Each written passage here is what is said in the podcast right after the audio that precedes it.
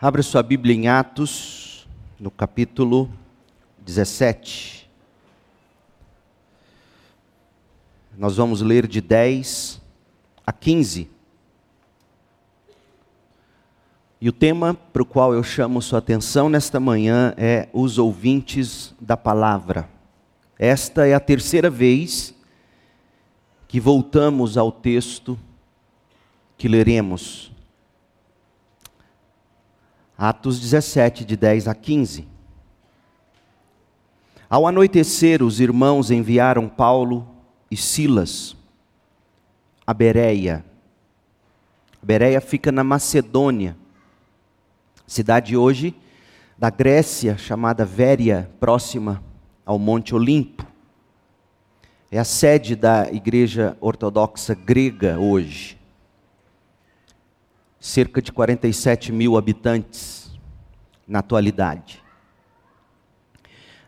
Os irmãos enviaram Paulo e Silas a Bereia, e os enviaram porque eles foram expulsos, tiveram que correr de Tessalônica, senão seriam mortos por pregarem o Evangelho.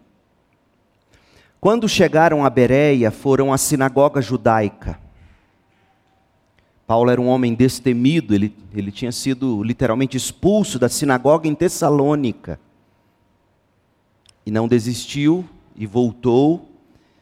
Aliás, chegou a Bereia e foi à sinagoga judaica. Os judeus que moravam em Bereia tinham a mente mais aberta, eram mais nobres que os de Tessalônica e ouviram a mensagem de Paulo com grande interesse. Todos os dias examinavam as Escrituras para ver se Paulo e Silas ensinavam a verdade. Como resultado, muitos judeus creram, assim como vários gregos de alta posição, tanto homens como mulheres. Mas quando os judeus de Tessalônica souberam que Paulo estava pregando a palavra de Deus em Bereia, foram até lá e, e criaram um alvoroço os irmãos agiram de imediato e enviaram Paulo para o litoral, enquanto Silas e Timóteo permaneceram em Bereia. Os que acompanharam Paulo levaram Paulo até Atenas e depois voltaram a Bereia com instruções para Silas e Timóteo irem ao encontro de Paulo lá em Atenas o mais depressa possível. Esta é a palavra do Senhor.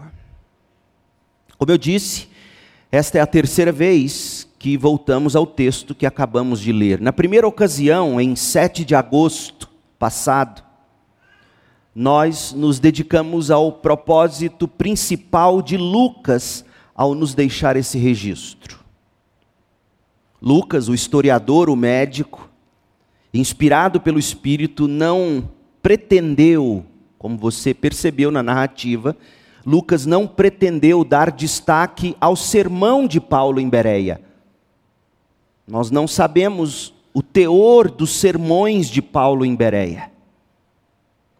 Como nós sabemos de tantas outras ocasiões. Por que será que Lucas não registrou o sermão de Paulo em Bereia? Porque o que Paulo estava pregando em Bereia era idêntico ao que ele vinha pregando nas outras cidades, inclusive em Tessalônica. E o propósito de Lucas era colocar em relevo não o sermão, mas a atitude dos crentes em Bereia quando ouviam o sermão de Paulo. E aí nós aprendemos lá em 7 de agosto que é nisto que está a nobreza, não em status de qualquer natureza. A nobreza está em se receber o Evangelho. É isto que significa ter a mente aberta, receber o Evangelho com o coração aberto. É deste modo que se deve ouvir a palavra de Deus, prová-la com gosto, pesquisá-la com garra e praticá-la pela graça. Foi isso que vimos no dia 7 de agosto. Na segunda vez que abrimos este texto, domingo passado, 14 de agosto, era dia dos pais. Daí o que fizemos foi colocar em relevo os bereanos como um tipo de cristão que deve servir de modelo de pai para os filhos. Das três características que há no modelo bereano de cristão, o que nós chamamos de modelo bereano de pai, nós nos debruçamos sobre a primeira característica.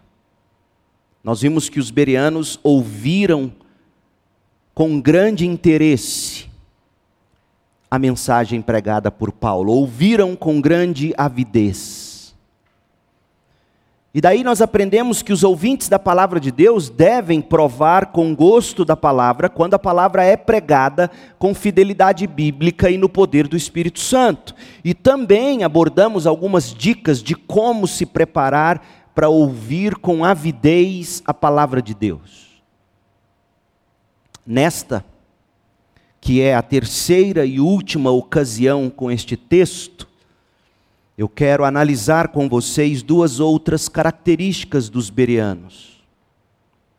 Tendo os bereanos ouvido com grande interesse a mensagem, vamos analisar que eles examinaram as Escrituras para ver se Paulo e Silas ensinavam a verdade, e eles creram no que ouviram.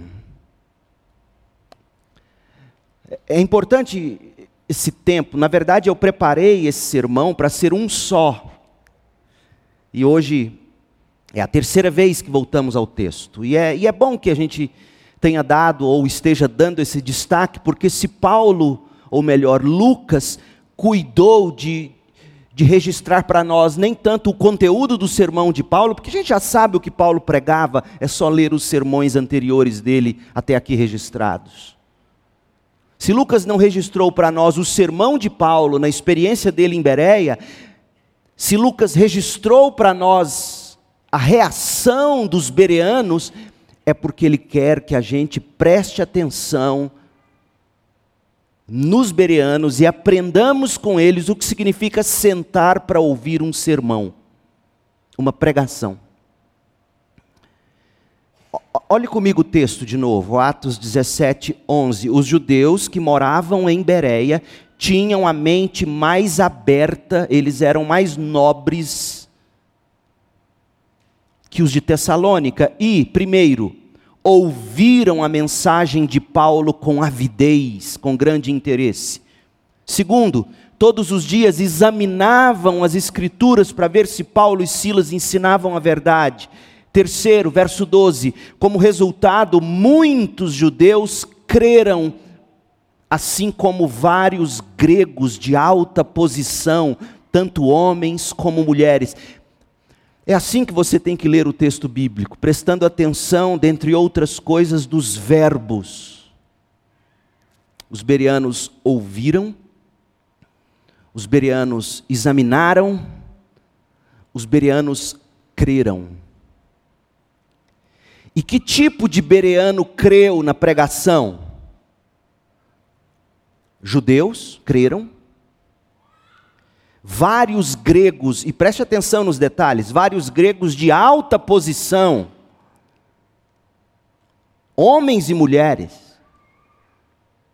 O Evangelho é para gente rica, e pobres e ricos se convertem com o poder da palavra de Deus. Homens e mulheres, é isso que Lucas quer que você enxergue. Você quer alcançar os pobres? Pregue a palavra de Deus. Você quer alcançar os ricos? Pregue a palavra de Deus. Quer alcançar homens ou mulheres? Pregue a palavra de Deus. Portanto, a pergunta que a gente vai responder hoje cedo é: biblicamente falando, como reagem à palavra de Deus aqueles que são de alma nobre? Biblicamente falando, como procedem em face da pregação da palavra aqueles que têm a mente aberta? Essas são as perguntas que a gente tem buscado responder desde o primeiro domingo de agosto nós vimos que os ouvintes da palavra de Deus provam com gosto da palavra de Deus. Vimos isso domingo passado. Se você não esteve aqui, se você não não ouviu, está no YouTube. Está no site da igreja com esboço e tudo mais. Eu recomendo que você cheque lá e assista. Mas em segundo lugar, os ouvintes da palavra pesquisam com garra na palavra de Deus. Além de receber a palavra de Deus, além de provar com gosto da palavra de Deus, os bereanos, verso 11, examinavam a palavra de Deus, eles pesquisavam com garra. Lucas nos diz que eles faziam isso todos os dias, verso 11. Eles examinavam todos os dias para ver se Paulo e Silas ensinavam a verdade. Outro modo de ler a Bíblia é fazendo perguntas, perguntas inteligentes. E, e a pergunta inteligente de quem está lendo esse texto é assim: como assim examinavam as Escrituras todos os dias? Eles tinham Bíblia em casa?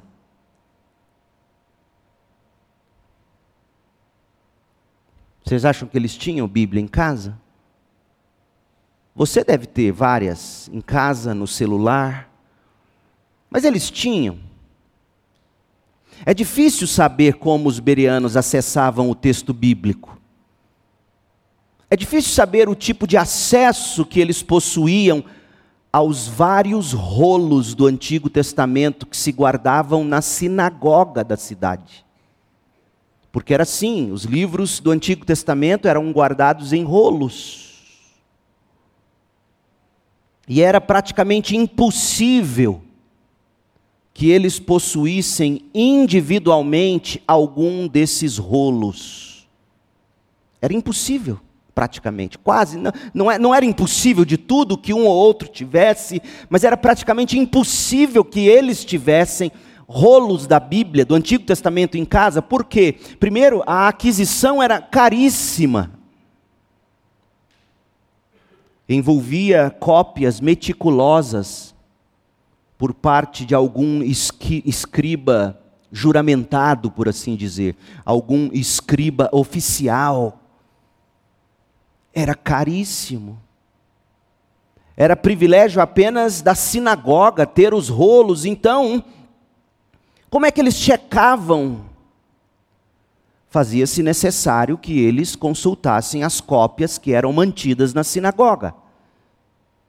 E foi assim que eles procederam todos os dias, subsequente ao sermão de Paulo, nos dias de sábado, esses judeus voltavam à sinagoga e examinavam os rolos bíblicos para verificar se as coisas que ouviram eram de fato biblicamente verdadeiras. Gente, algumas coisas emergem desse fato para nossa consideração. Primeiro, a garra deles. Eles não tinham Bíblia em casa como a gente tem. Diversas a gente tem. Hoje você consegue Bíblia grátis em aplicativo de celular. E não apenas Bíblia, Bíblias de todos os tipos e traduções. Mas nem assim a gente costuma ler. Em primeiro lugar, você nota aqui a garra deles, indo à sinagoga diariamente, porque era diariamente que o judeu lia as Escrituras. Era diariamente que eles escolhiam o maná na palavra de Deus. E é curioso que nessa pesquisa diária deles, eles se pautavam pelo que Paulo tinha pregado. Então eles eles estavam cheios de garra todos os dias, eles iam à sinagoga e examinavam os rolos do Antigo Testamento para ver se o que Paulo dizia era verdadeiro. Outra coisa que você observa é o sacerdócio de todos os crentes. Os bereanos pesquisavam as escrituras por si mesmos. Eles não precisavam de intermediação, eles não precisavam de algum sacerdote ou quem quer que fosse para lhes ensinar o que precisavam saber sobre Deus e a palavra de Deus. A Bíblia não era um livro fechado apenas para uma casta especial de pessoas. Sim, é verdade que os bereanos, sem dúvida, devem ter recorrido à ajuda do rabino local e daqueles que tinham certa maturidade no entendimento da Sagrada Escritura do Antigo Testamento. Mas, mas a Bíblia estava ali aberta para todos quantos desejassem examinar. No mínimo, portanto, deve servir de encorajamento para você trazer sua Bíblia com você para o culto de adoração e abri-la para acompanhar quando a palavra de Deus está sendo lida e pregada. Eu não tenho nenhum problema em você usar o celular como Bíblia. Eu uso o iPad. Eu tenho diversas versões aqui. Eu posso abrir uma tela aqui com várias barras e comparações. Há muita vantagem nesse dispositivo eletrônico. Mas até hoje eu não descobri uma melhor maneira de ler a Bíblia, em casa pelo menos, sobretudo quando eu quero examinar, investigar, do que a velha Bíblia de papel aberta diante de mim. Como o panorama que eu fiz sexta-feira no, no unboxing, no Refugiados, vai estar no site quarta-feira, no YouTube, você vai poder ver um panorama de Mateus. Se você não tem a Bíblia ali para você correr, abrir, folhear, você não vai enxergar direito. Porque o dispositivo você clica e acha e chega naquele texto, é mais complicado você ficar rolando a tela para achar, ver o contexto imediato, o que veio antes, o que vem depois, o que está no capítulo anterior. Serve de encorajamento para nós. Você ter uma Bíblia física, se não com você aqui, pelo menos em casa, para você depois voltar ao sermão como os bereanos faziam e examinar por você mesmo os textos bíblicos. Então você aprende sobre a garra desses homens, você aprende sobre o sacerdócio de todos os crentes que têm acesso à Bíblia, mas em terceiro lugar, você aprende sobre a clareza das Escrituras. Os berianos tomaram com garra a palavra de Deus em busca de verificação. Eles queriam verificar e compreender a verdade. E eles compreenderam a verdade, tanto compreenderam que o texto bíblico diz no verso 12 que eles creram, fruto da investigação deles. A clareza das Escrituras, os reformadores chamavam de pers perspicuidade das Escrituras perspicuidade, clareza das Escrituras. A Bíblia está aí clara para você entender o caminho da salvação. Olha o que, o que diz a nossa, a nossa confissão de fé batista de Londres, de 1689. Capítulo 1, parágrafo 7. Confissão de fé batista de 1689. Abre aspas. Nem todas as coisas na Bíblia são igualmente evidentes em si mesmas tampouco igualmente claras para todos. Nem tudo é claro para a gente na Bíblia. Há passagens difíceis, até Pedro achava difícil algumas passagens de Paulo. Pedro escreve isso na segunda carta dele.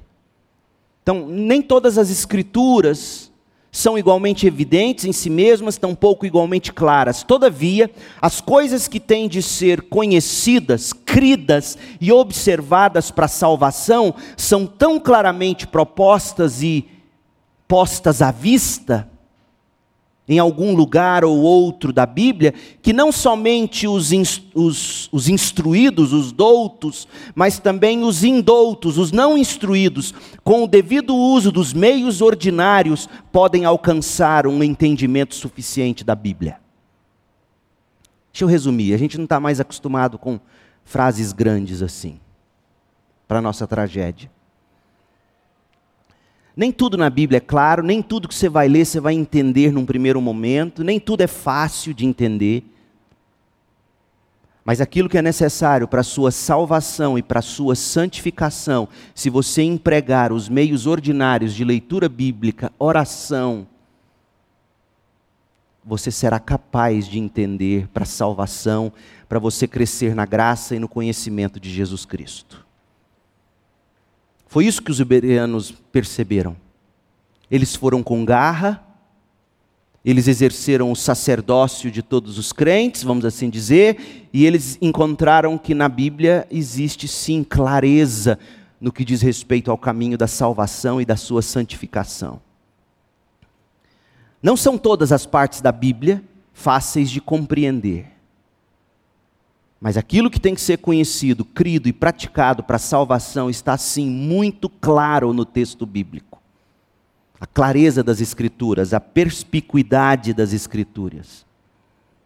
Portanto, a Bíblia é sim clara e está aberta para o cristão comum nela, na Bíblia, pesquisar com, a, com garra a respeito da salvação. Foi isso que os bereanos buscaram fazer após cada sermão pregado por Paulo.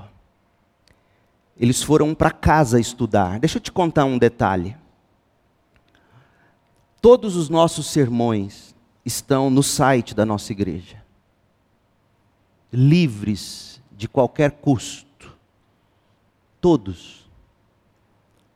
Estão no YouTube, e, e, quando nós começamos o canal no YouTube, lá atrás, quase que junto com o meu início de ministério aqui, em 2016, eu gravava os sermões botando meu celular aqui em cima, assim, punha o áudio.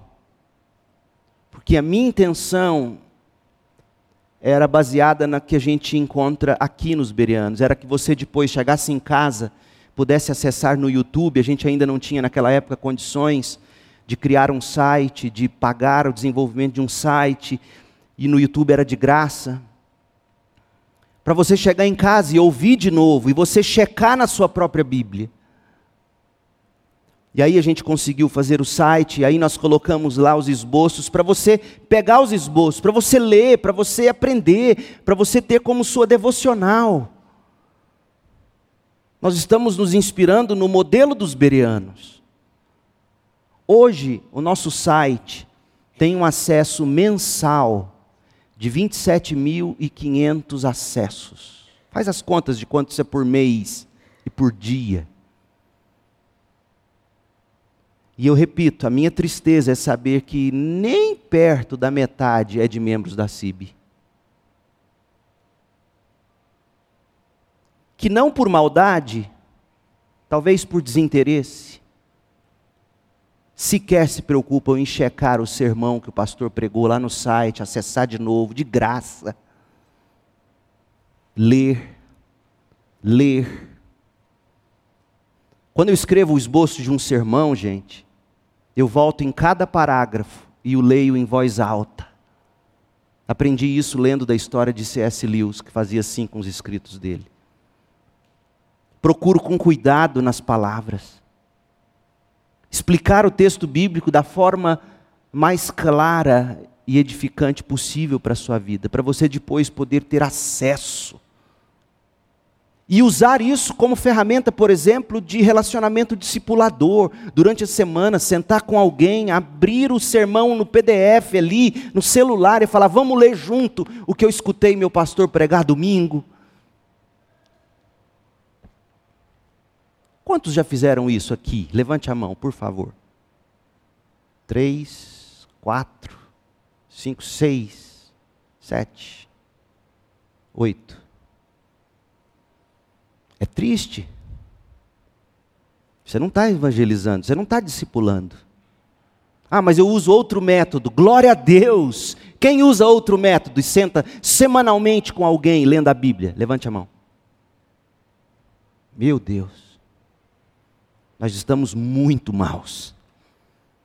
Não é exagero isso aqui, não é retórica, não, gente. Não pode ser assim, igreja. Como é que passa uma semana sem você sequer se preocupar em sentar com alguém e ler a Bíblia com essa pessoa em busca de construir um, um relacionamento de discipulado? Esse é o seu chamado, crente. Discípulos multiplicam discípulos. Esse é o seu chamado, crente.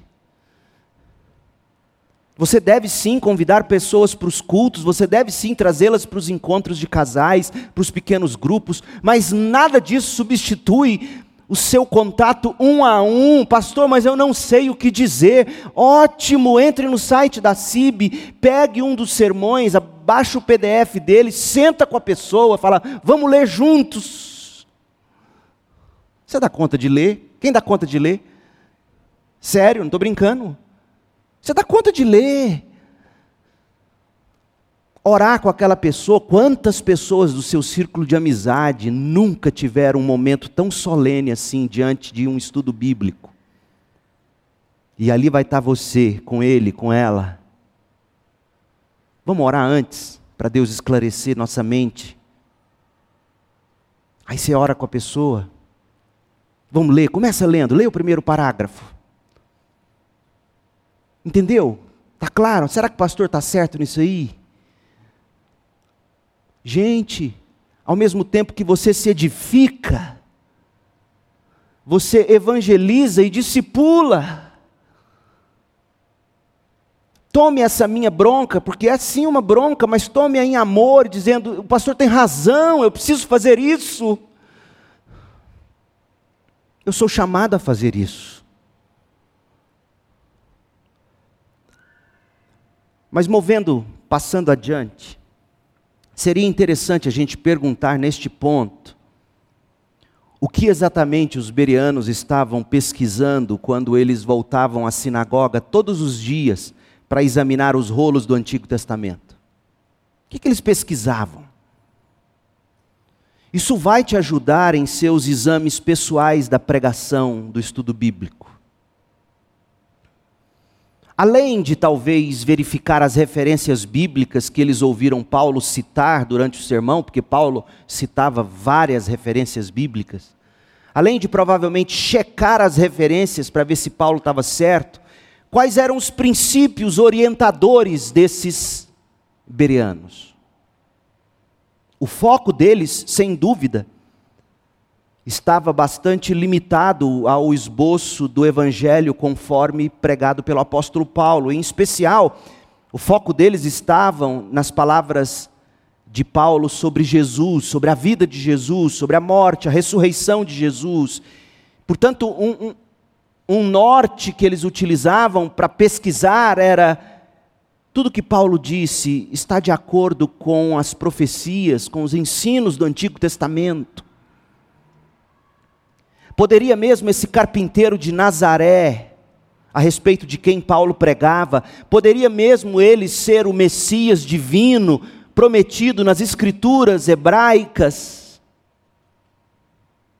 O evangelho, como Paulo pregava, era o tipo de conteúdo que o Antigo Testamento antevia. Gente, você consegue imaginar a agitação desses irmãos fazendo perguntas ao texto sagrado todo dia, lá na sinagoga em Bereia? Eu consigo, eu posso imaginar a efervescência por parte desses bereanos enquanto eles se questionavam Enquanto eles abriam os pergaminhos, abriam a Bíblia para ver se as coisas ditas por Paulo e Silas eram verdadeiras. Isso tudo nos faz concluir ser importante resumir para nós uma forma de avaliar um bom sermão. Hoje, na era do TikTok, do Quai, dos rios, onde recortes de sermão o tempo todo são postados, repostados, baixados, encaminhados. Como é que você deve escutar um sermão, gente? Porque, escuta o que eu estou te dizendo. Não interessa se o cara que está pregando se diz pastor, se onde ele está se diz ser uma igreja, se ele usa o nome de Deus ou de Jesus, ou fala algumas coisas moralmente aceitáveis e até desejáveis, não importa isso. Se o que de fato precisa ser dito não está sendo dito. Então, deixe-me te apresentar o que Derek Thomas nos dá como algumas, algum, alguns critérios para você avaliar um bom sermão quando você escutar o meu sermão ou de quem quer que seja. Primeira pergunta deve ser a seguinte: quanto deste sermão deriva realmente da Bíblia? E quanto desse sermão são apenas vãs filosofias de homens? Quanto vem da Bíblia e quanto vem dos modelos terapêuticos de autoajuda? Quanto vem da Bíblia e quanto vem desses experts de empresas, esses coaches que mexem com gestão de gente, de recursos. Quanto do sermão é de fato Bíblia? E quanto do sermão é psicologia pop, é Augusto Cury?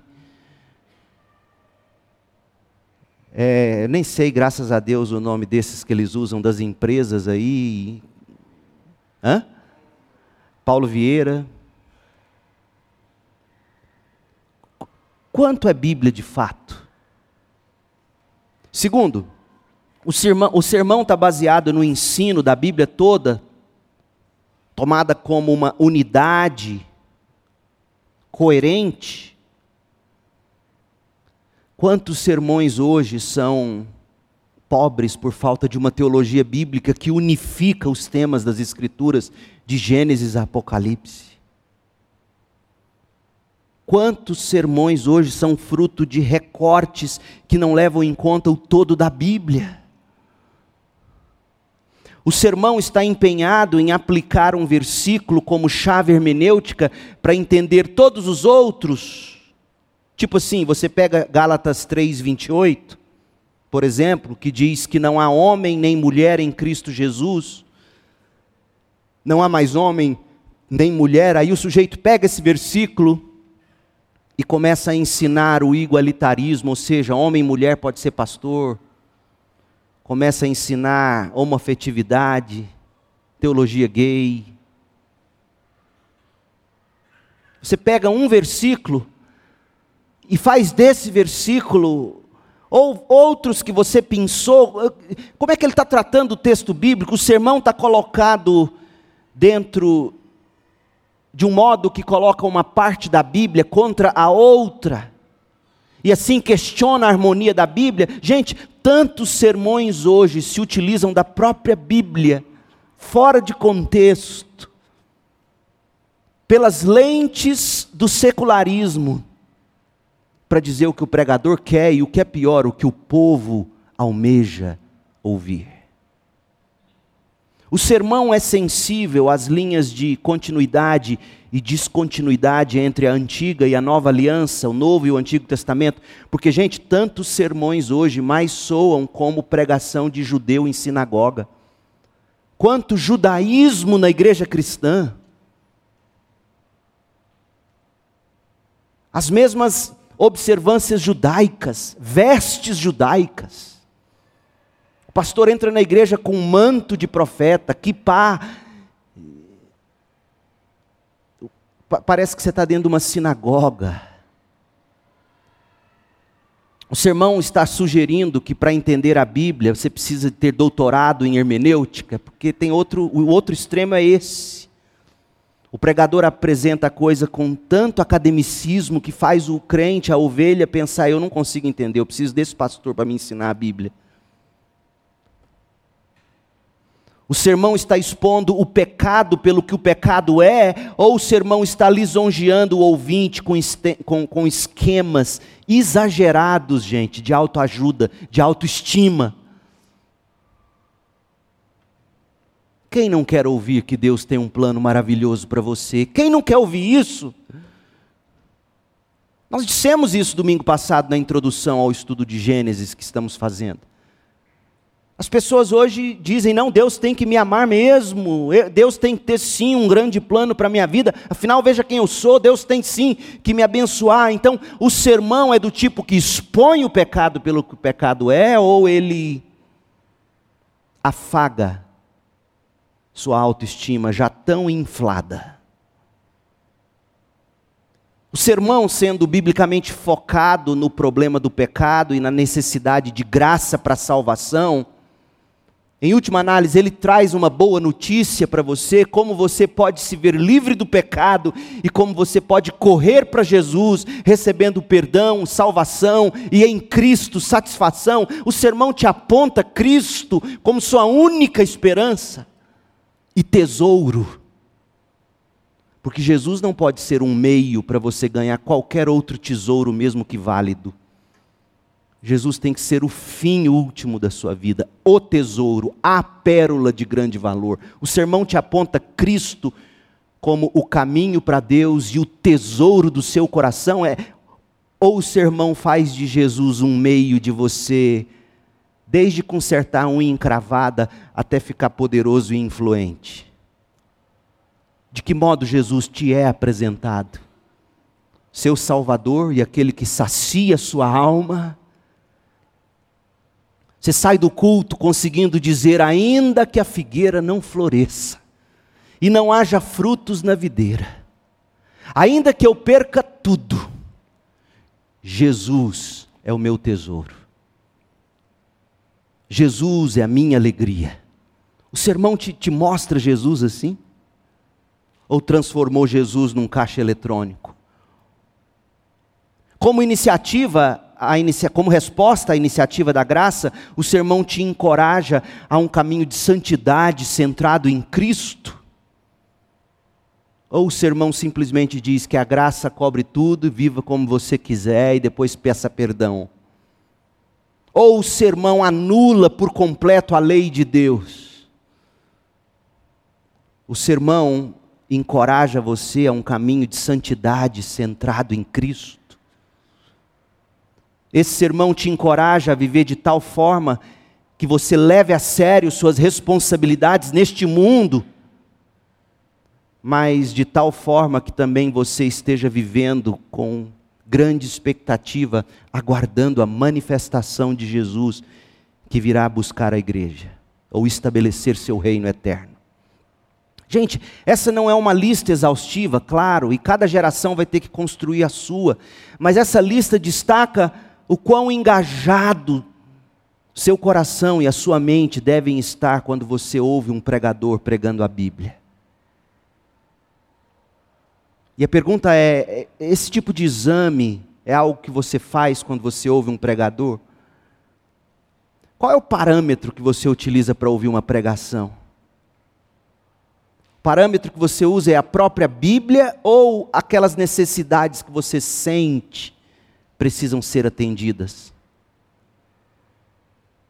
Qual é o padrão para você ouvir um sermão?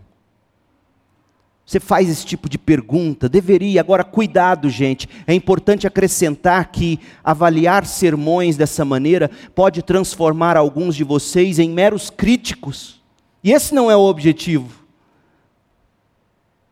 Algumas pessoas acabam desenvolvendo um espírito crítico pelo qual elas não são mais capazes de apreciar o que um sermão de fato tem que fazer: te levar a uma doce comunhão com Deus Pai, Filho e Espírito Santo.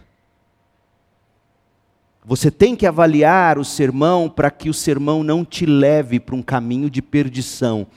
Mas você não tem que ser do tipo que só avalia sem ter um encontro doce com Deus Pai por meio de Jesus Cristo, no poder do Espírito Santo.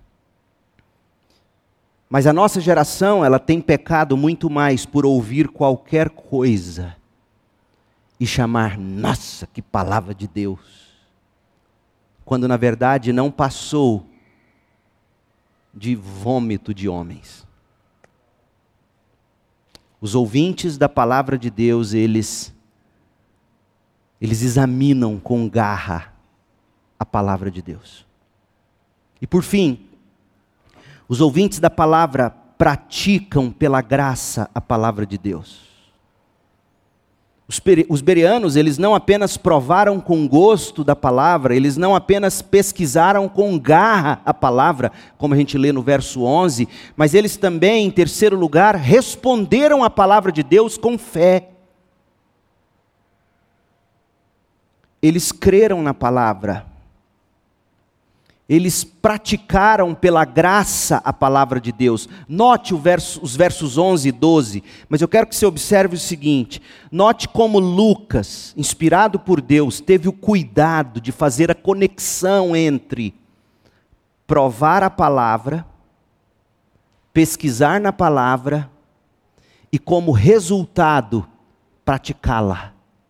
Porque Lucas quer que você enxergue isso. Lucas quer que você enxergue que a fé dos bereanos é fruto de eles terem ouvido a mensagem com avidez, examinado as escrituras com garra, E o resultado foi, verso 12, não deixe de notar isso.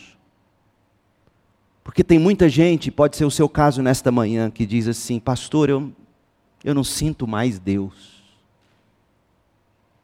Para mim é mecânico. Será que não esteja te faltando esses meios ordinários que os bereanos nos apontam? Ouvir com avidez a palavra e se preparar para isso, como nós dissemos domingo passado? E será que não te falta durante a semana, todos os dias, investigar a Bíblia em busca da pérola de grande valor, em busca de Jesus? Será que não está te faltando isso? A julgar pelo, pelo exemplo dos bereanos, é provável que esteja. Olha o verso 11, veja, veja essa conexão. Os judeus que moravam em Bereia tinham a mente mais aberta que os de Tessalônica. E ouviram a mensagem de Paulo com grande interesse. O que, que eles fizeram depois que saíram do culto? Todos os dias examinavam as Escrituras para ver se Paulo e Silas ensinavam a verdade. Verso 12. Como resultado. Está vendo que como resultado, muitos judeus creram. Está vendo que essa fé é resultado de disciplinas espirituais. Essa fé é, é, resultado de se ouvir com grande interesse, de se examinar com garra, ler devocionalmente, intencionalmente, investigando a Bíblia, e aí, como resultado, a sua fé é acrescida. Você crê. Judeus creram, Vários gregos de alta posição creram, vários gregos de alta posição acharam a pérola de grande valor, foram, entregaram, venderam tudo para ter aquele campo. Homens e mulheres fizeram isso. Note que a resposta dos bereanos foi proporcional e também resultado de grande interesse e de uma pesquisa cheia de garra, na qual, gente, mente e coração estavam engajados com a palavra de Deus. Você tem que fazer guerra nesse sentido. Você não pode deixar seu coração e sua mente entregues às seduções deste tempo. Nada nesse mundo nos leva a para aquilo que só as Escrituras, no poder do Espírito, pode nos levar a um encontro pessoal com Deus por meio de Jesus. Ouvir sermões tem que ser uma prática para você. Eu entrei na academia de novo, dessa vez eu acho que eu vou virar Tom Cruise. E vocês vão me ver, ontem, eu, sábado, ontem, eu encontrei na academia o Murilo Gadelha, encontrei o Flávio, Borges. E eu lá fazendo fisioterapia perto deles. e vocês vão me ver com fone de ouvido e, eu vou cumprimentar você, mas não vou te dar muita moral, não é porque eu sou mal educado, não. É porque aquele é o momento que eu digo, agora eu vou escutar bom sermão, eu escutando. Eu escuto sermões. Ah, porque é a sua profissão. Não, porque eu preciso da palavra de Deus pregada para mim. Que tal você fazer isso nas suas caminhadas, nas suas corridas, na sua bicicleta, na sua academia? Num ambiente totalmente vendido à vaidade. O que, que você põe no ouvido? O que, que você põe no ouvido? Ontem eu estava ouvindo Lingan Duncan, um dos maiores pregadores presbiterianos dos Estados Unidos. Ouvindo, ouvindo, ouvindo. Ouvi três sermões dele enquanto eu malhava. Ele prega menos que eu. Equivalente a um sermão meu. 30 minutos, mais ou menos, 25 minutos ele prega. Mas ouvindo, ouvindo a palavra. E puxando ferro. Nada de GH, isso é do demônio. Nada dessas coisas de que só o Luiz César que usa esses trem, os irmãos ora por ele, para Deus tirar isso dele. Nada de drogas, nada, nada. Eu e a Bíblia, um pregador e ferro. e o cara pregando. Por que você não faz isso? Ao mesmo tempo que você está esmurrando o seu corpo, e você tem que esmurrá-lo, você está esmurrando seu coração ouvindo um bom sermão, ouvindo a Bíblia sendo narrada. Assina o The Pilgrim, The Pilgrim, baratinho por mês. Você vai escutar a NVT narrada e você lá malhando, ouvindo, ouvindo. Como os bereanos, esmurrando seu coração, como que dizendo: Ó oh, minha alma, ouça o que Deus tem a nos dizer, ouça minha alma o que Deus tem a nos dizer. Ah, pastor, eu não me concentro assim. Tudo bem. Para cada minuto investido na academia, um minuto depois investido em ouvir um sermão.